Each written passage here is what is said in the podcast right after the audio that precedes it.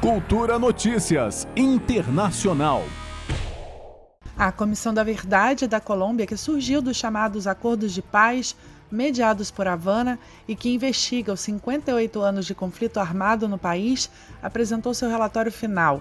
O padre e presidente da comissão, Francisco de Rux, fez um apelo durante a apresentação do documento para que todos assumam o compromisso da mudança nos elementos culturais que levaram a sociedade colombiana à incapacidade de reconhecerem uns aos outros como seres humanos.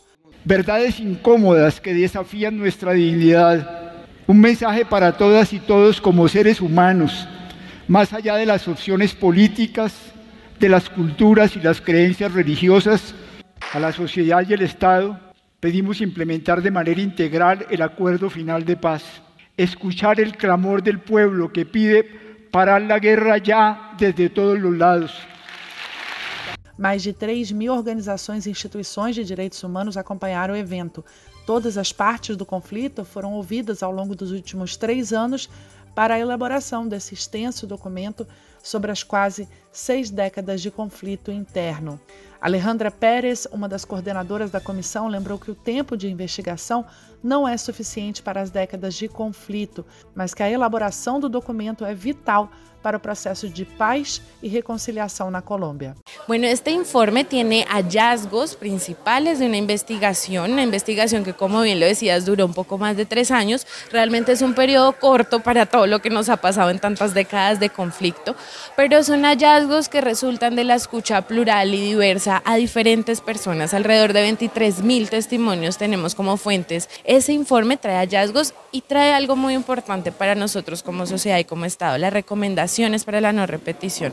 Ivan Duque, atual presidente em final de mandato, não compareceu e preferiu enviar seu ministro do Interior, Daniel Palacios, em nome do governo. Já Gustavo Petro, recém-eleito presidente da Colômbia, estava ao lado da sua vice, Francia Marques, na cerimônia de entrega do documento. Petro disse que a apropriação da verdade não pode ser entendida como uma extensão da vingança, já que a verdade tem um sentido do diálogo, do acordo, da convivência e da reconciliação.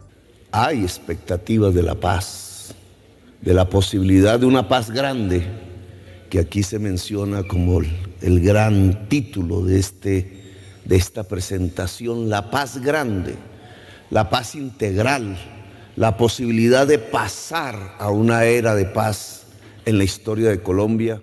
A comissão recebeu mais de 10 mil propostas de distintos setores. Entre as várias recomendações está a criação de um Ministério da Paz e Reconciliação, além de regular as promoções de militares, criar políticas de memória e reparação, aumentar o acesso à educação no campo e abandonar a proposta de guerra às drogas. A comissão ainda defende a retomada das negociações de um acordo de paz com o Exército de Liberação Nacional, o ELN, que estão suspensas pela atual gestão de Ivan Duque desde 2019.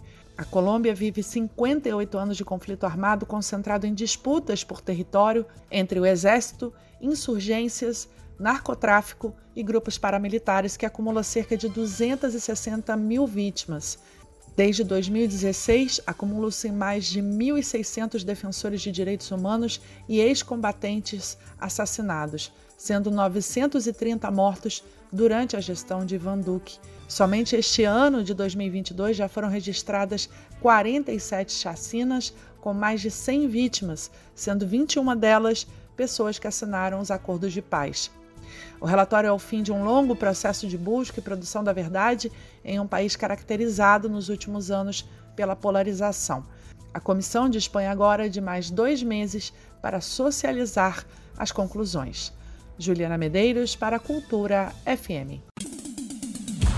Cultura Notícias Internacional.